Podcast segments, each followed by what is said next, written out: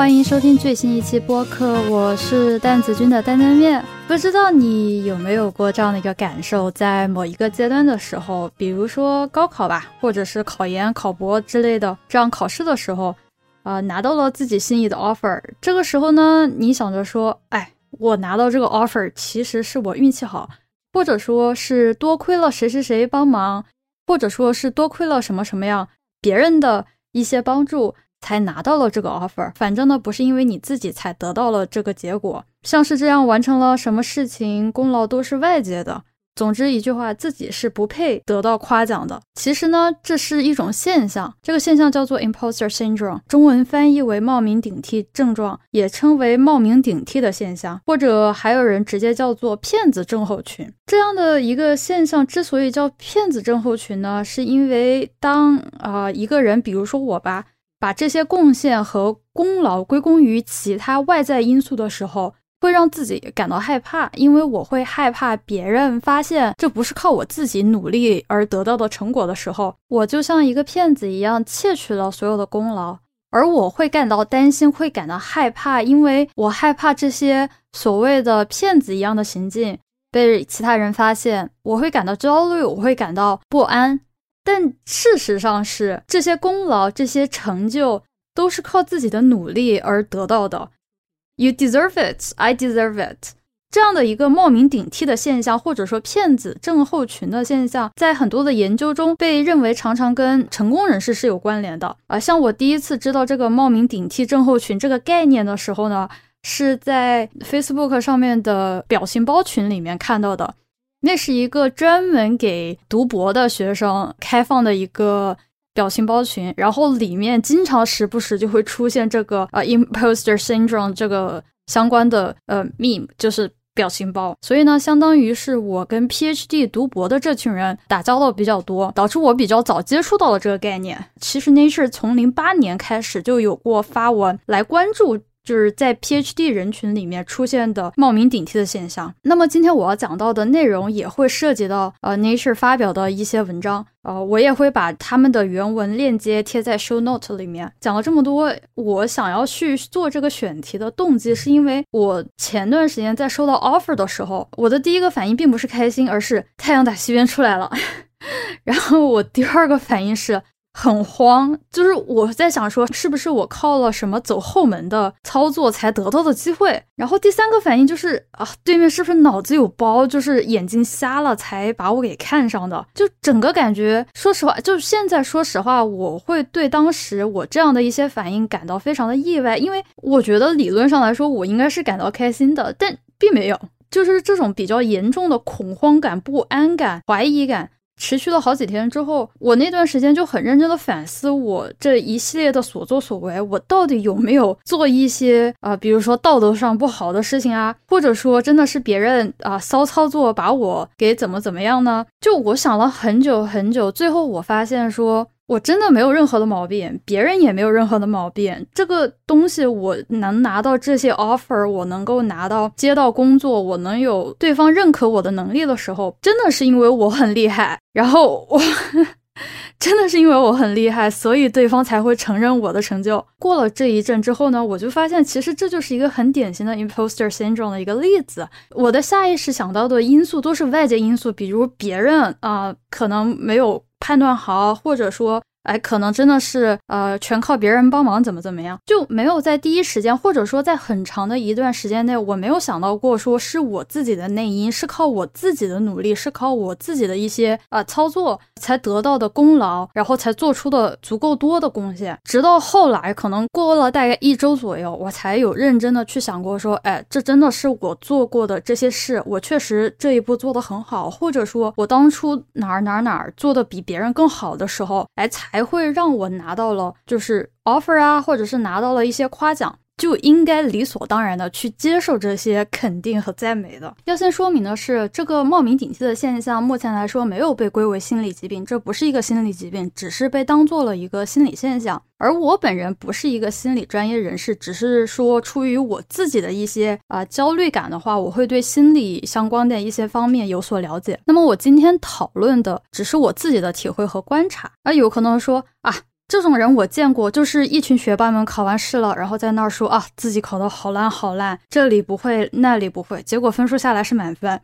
恶心，简直恶心。那么说这种话的呢，我个人认为其实是有两种的，第一种呢就真的是恶心，然后故意装逼，然后装弱。然后呢，直接就是把你心态直接打爆啊！另外一类呢，是真的有就是这个冒名顶替的现象的这一类人呢，他是觉得真的考不好，或者说他考好了也不是他应得的，比如说就满分成绩给了他们，他会觉得说这个成绩不是他给的，可能是老师判错卷子啊，或者说是题正好出到他呃做过的某一套题上面，就是都是凑巧，都是靠外面的机缘，而不是靠自己的努力。其实呢，像有冒名顶替综合症的这一类人，看到了满分的卷子之后，他不会觉得开心，他会觉得更害怕，因为他很害怕其他人会发现自己这个满分不是靠自己努力而得到的。我读书的时候呢，是这两类人我都见过的。前面那一类就是特别喜欢装逼的人，就是说，就是哎呀，我今天很弱，或者是怎么怎么样，分数考的不怎么地，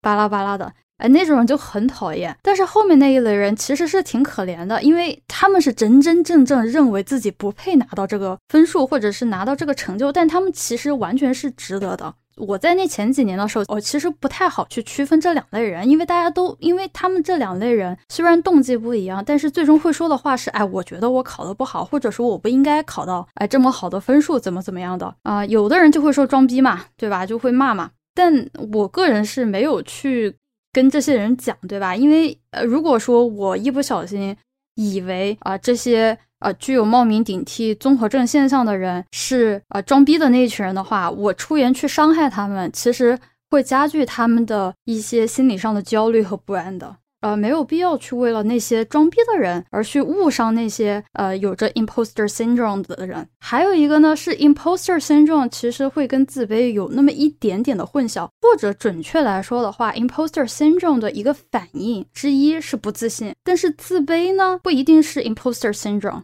就是充分不必要条件。对于那一群有着这种冒名顶替症状的人的话，他们本质上是有实力，甚至是实力超群的那一类人。他们依然可以去完成任务，但是它的核心是把这些成果、这些成功的因素归在于外因，就是反正不是我的功劳，都是靠别人抬我一手，我们才有今天的。他很害怕被人发现这个东西，其实根本就不存在的。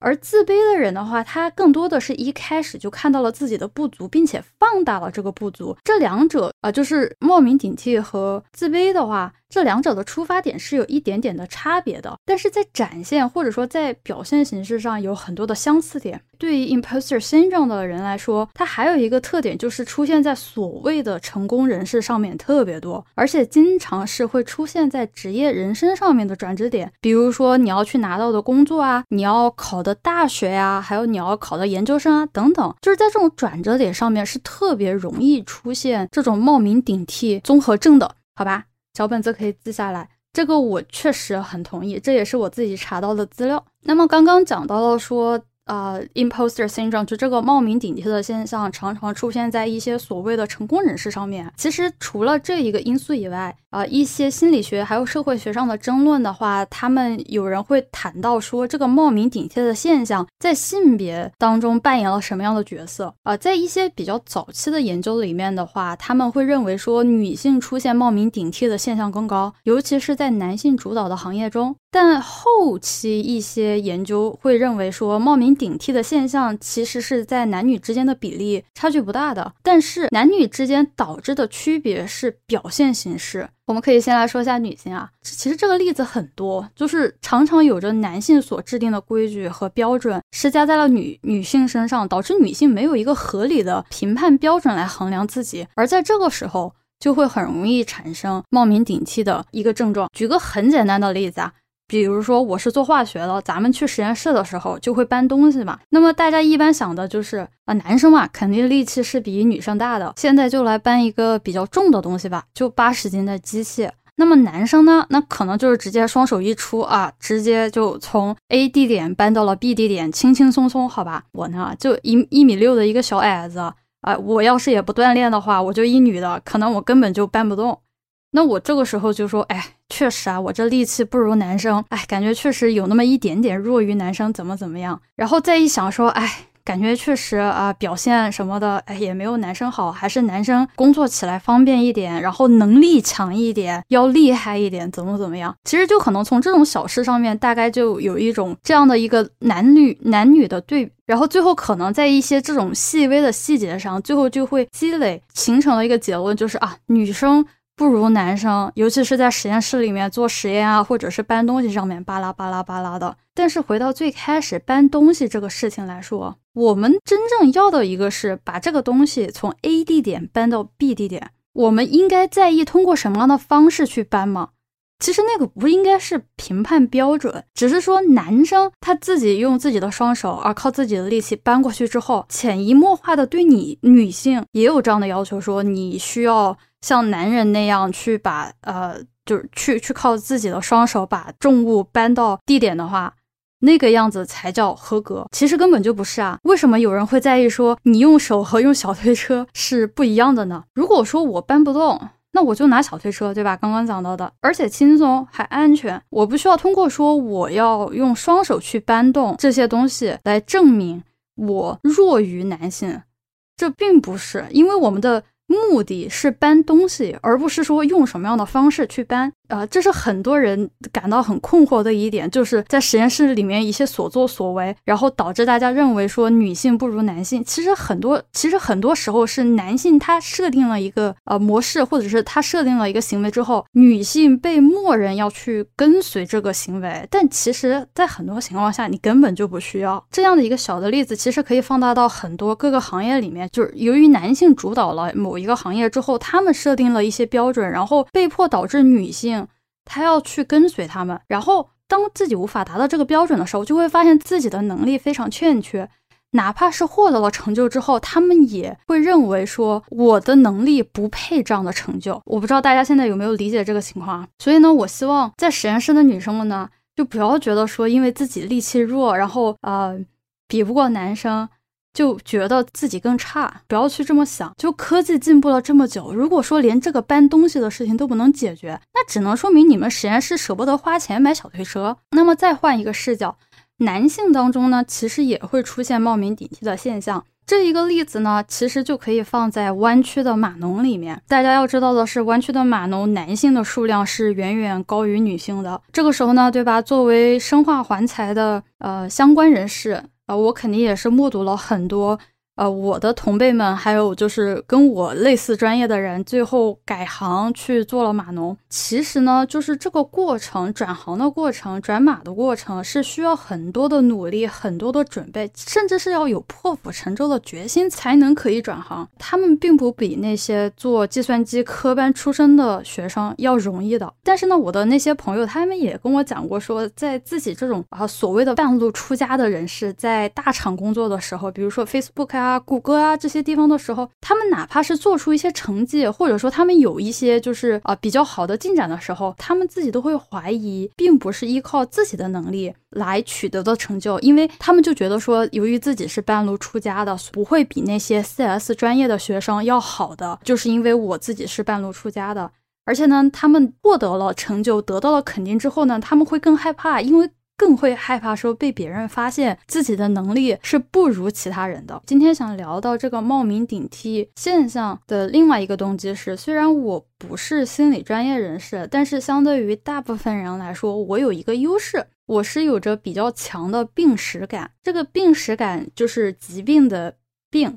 啊识识别的识，感觉的感。也就是说，我有着比别人更强的能力来感知我的心理状态是否出现了问题。其实这个能力非常的重要，因为有相当一部分的人他是没有办法觉察，或者说他从来没有觉察到过自己需要这样的能力，或者说自己的心理状况可能会出现问题。尤其是当遭遇一些心理上的不适、不舒服的时候，相当一部分的人他会试图去淡化这个心理障碍，就是类似于那种所谓的自欺欺人。不是所有的心理疾病或者是心心理问题都可以靠自欺欺人的这个方式去解决，有一部分可以，但有一部分它不行。就像我最近这一段时间认识到了这个冒名顶替的现象出现在了自己的身上时，我其实是通过跟我的好朋友聊天而觉察到的。就我很坦诚的告诉他们说，我觉得呃我不配这些结果。虽然他们很好，但是我感觉我不配，这感觉不是我应得的。虽然我不知道，但是我总感觉是通过一些不正当的手段得到的。啊，好在呢，就是我的那群小伙伴非常非常的棒，而且我也有非常 supportive 的家人，他们在听到之后就是真的是很厉害的。就是一顿彩虹屁小分队的那种鼓励，就至少让我心里面没有那么难受。然后他们陪着我一起去 work through 了一些我之前所做过的哪些行为，我做过什么样的准备，才让我最终得到了这样好的结果。他们最后就会很认真的跟我说，我是完全配得上这样的结果的。我可以跟大家念一句我们组的博后，他是这么跟我说的，我还是很感动的。他是这么说的：这些都是你应得的，不光是靠运气。其实我们一直都相信你能行，并且我也羡慕你的勇气和智慧。有人跟我说这样的话的时候，我并不是说啊我的虚荣心获得了满足，而是说我真的在内心上面去努力接受我所得到的东西。而不会觉得惶恐，也不会觉得不安。他们没有跟我来一句：“哎，你怎么可以这么装逼？”或者是你怎么可以这样不识货呢？或者是怎么怎么样的？我也知道他们是一群非常靠谱的人，所以我也才更勇敢的去跟他们分享我内心的焦虑，并且努力的去平衡，去跟我的焦虑去和谐共处吧。我不可能去消除那些焦虑，但是我希望的是，我可以跟他。和平呃和平相处，跟一些心理咨询师聊过，他们非常鼓励这种跟自己信任的人袒露自己内心的不安，这是一个非常重要的心理疗愈的过程。而且，其实跟人袒露自己的不安，这本身就需要极大极大的勇气，并不是大家想象中的那么简单。如果发现自己的心理状态不稳定，并且挣扎了很长的一段时间之后，再迈出去跟别人分享的那一步，其实就算是脱离心理困境的一大步了。当然啦，我有些时候呃也是当拉拉队的那种角色嘛，在别人分享的焦虑和不安的时候，但是 但是怎么说呢？我的风格可能跟很多人不一样的是，别人比较喜欢，或者说像我的室友，他就非常善于呃用。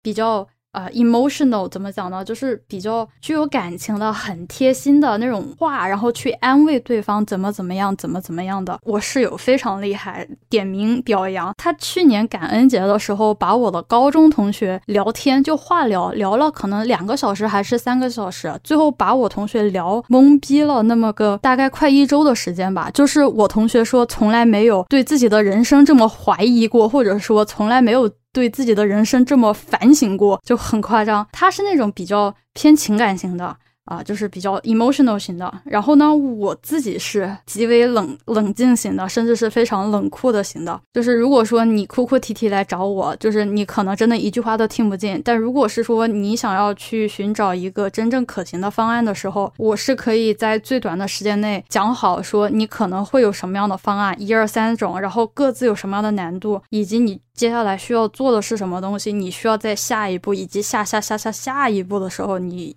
需要去看什么样的东西？你需要去预判什么样的东西？我是直接给解决方案的那种，我很少会去在情感上跟别人说啊，就是你可以现在稍微啊放松一下，怎么怎么样的？就我很少会去这么做，就我基本上都是你应该做 A，做 B，做 C。如果说你不做的话，你会怎么怎么样？然后，所以，所以我我跟我室友经常像上一次之前很早的一期播客，呃就是讲学妹被劝退的这个事情嘛，相当于是。我是有安慰了学妹很久的一长时间，然后等到学妹的情绪比较好的时候呢，就比较稳定的时候，然后到我这里来，我就跟他讲说。你现在要怎么怎么去找那些老师，然后你怎么去商量，或者说你现在有什么样的选项，在你无法继续待在这一个现在的课题组的时候，我怎么讲呢？就是如果说你也想要跟别人袒露心机的时候，其实你也需要大概去选一选，或者说看一下，在那个时候，在那个氛围下，什么样的人是适合去表达心迹的。如果说你。不确信的话，那就应该那可能去寻找一些专业的心理咨询人士是一个比较好的方法。但是呢，回到说跟小伙伴这种就是分享袒露心迹，其实一定程度上或者说经常我们最后就沦为了比惨大赛。像我的同学，然后我们一般会周五有一个聚餐，然后就一边吃饭一边就吐槽一边就骂，就是今天文章又没写出来，然后明天实验又做砸了，怎么怎么样的。然后大家骂完了之后呢，吃完饭哦就一起开始看电视剧，其实那一周的心情大概就会好很多了。除了和人分享内心的不安以外呢，还可以尝试去量化记录一些过往的成就，就像写简历一样。就我想到这一点，是因为我最近在找工作，然后写简历，我可能大概前前后后改了有那么二三十个版本，因为不同的公司它需要不同的简历啊。这个时候呢，你写着写着会发现有一点信心，比如说我相当于是去回溯了我过去这几年做了什么样的事情，比如说。这四年来，我大概前前后后有超过十五个课题组的合作的时候，而且还算是比较深度的合作，并不是那种打酱油的。那么这个数量在读 PhD 阶段其实是很少见的。我跟对方啊，比如说 HR 啊，跟对方的招聘公司聊到这个的时候，对面其实是很意外的，就是他们没有想到，就是在学生这一个阶段就能够有那么多的合作。这个的话，相对来说也是一个比较大的加分项。还有一个的话，就更多的，比如说像是我业余生活里面健身，对吧？我有一个数量可以看见，我有一个数字可以看见，比如说以前硬拉，哎，四十磅。现在哎，两百磅，那这个就是翻倍啊！就是你在一个时间段里面，你看到了自己的提升，你从过去到现在，你有进步，你有数字，你有量化那些成就，这就是一个很明显的反馈，这是在肯定你自己。你更多的是在跟你自己去比较，你自己发现说我已经做了那么多的事情，你要去量化那些成就，这个时候是会给你信心的。虽然写简历的话，就是一个比较。怎么讲呢？就是夸自己彩虹屁的过程，但还是比较开心的。而且呢，尤其是在遇到一些不对口的工作岗位申请的时候，我可能就要写的更浮夸一些，就什么叉叉叉第一，什么叉叉叉唯一，呃，这就是一件还算是比较能鼓励自己的事情啊。虽然呃，你要说起来，我也可以讲的很惨啊，比如说我一篇文章都没有发过，在博士阶段，那也并不妨碍我觉得说我自己还算是一个很不错的人，对吧？那么就说到了这些成就之后呢，其实要说到一个点是，能够成功减少冒名顶替的现象的手段之一，就是不要跟别人去比，也就是不要拿别人的成就跟自己去比较。就好比健身，对吧？我肯定不可能跟男人比啊，那不是我我。这一辈子估计锻炼下来都很难会跟男生们的平均水平相抗衡，对吧？这不现实，对吧？我开开心心锻炼就行了。而且呢，我印象很深的是，在我们的课题组之前有一个交换的啊，交换访学的博后，他在交流结束之后就回中国了嘛。他那个时候呢，相当于是资历比较够了，他就已经从博后转成了研究员、副研究员那一类的，就基本上就是 full time 的那种全职了。我们有一次聊的聊天的时候呢。他就觉得说比较焦虑，因为他感觉他，因为他已经都研究员了，他肯定是三十多岁的年纪了，对吧？他觉得说自己没有办法像是二十出头的时候那么天天干实验，可以干到半夜了。他自己在实验室的时候，他就感觉很慌，感觉自己不配这个研究员，因为他发现像是年轻的那一代，对吧？就是博士生啊、硕士生啊，他们经常都待得很晚，他们实验做的又多，然后进展又快，然后自己呢家里面还有一些琐碎的事情，然后后呢自己可能精力相对来说也没有像二十几岁的那些人那么精力旺盛了，他就觉得自己很害怕被人发现自己能力不够的事情。其实这个就也是一个 imposter syndrome 的一个事情啊，所以我那个时候倒是告诉他说：“我说你已经做到研究员了，就是你三十几岁了，对吧？就是你的角色已经不再是一个学生了，你是一个说不好听点打工人了，对吧？那应该把自己的一些评判标准也需要去 move on 到下一个阶段了。就摸摸鱼怎么了？你也成为了一个全职之后，三四十岁的经历本就不可能像年轻的时候那么的好。”那为什么还要强迫自己去做到不合适的事情呢？他文章也发了，对吧？他接下来他只要完成一定的 KPI 就行了，他不会说像是读研读博那样，就是要求非常非常的高了。这没有什么好不安的。努力了这么多年，他肯定是值得的。最后呢，还是要做我自己，还是要真实的过日子，因为这样的话，跟别人交流的时候得到的反馈是真实的。呃，如果是说靠着一些所谓的呃不属于自己的人设啊，或者是不属于自己的一些想法来跟别人互动的话，你得到的反馈也是基于外面那一层不真实的表面而得到的。那你这样的话很难会清楚自己的位置在哪儿。当你有优点的时候，别人会大大方方告诉你说：“哎，你这里做的不错，怎么怎么样。”当然，你如果有缺点的时候，你展示出来了，别人也会给你一些建设性的意见，然后你也可以去改进，这样可能才是一个更加。可持续的提升自己的方式吧，在一个更加真实的世界的评判体系里面，就我会更加清楚我应该得到什么，我不配什么。如果我的才能和我的成就是相匹配的，我也足够意识到了这一点，这个冒名顶替的现象也就不存在了。那么今天的播客就到这里了，感谢大家的收听，我们下一期再见。